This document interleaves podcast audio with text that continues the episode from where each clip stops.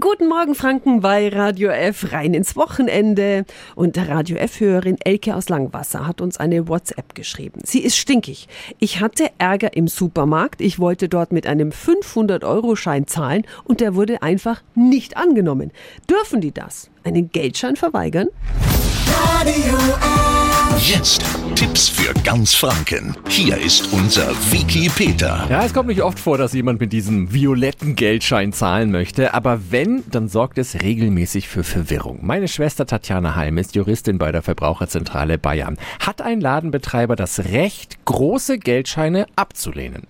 Wenn man jetzt wirklich was Günstiges kauft, was nur ein paar wenig Euro kostet, dann dürfen Händler ausnahmsweise wirklich die Annahme eines 200 oder 500 Euro Scheins verweigern. Also das heißt, hier ist es wirklich außerhalb des Verhältnisses. Aber was tun, wenn ich doch nur den 200er oder den 500er als Bargeld bei mir habe? Insofern sollte man vielleicht grundsätzlich vorher fragen, ob es möglich ist, mit einem hohen Schein zu zahlen.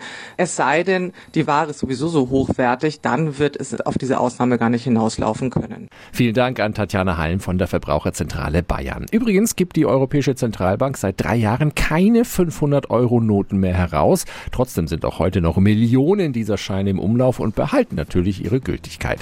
Die Infos finden Sie auch online auf radiof.de.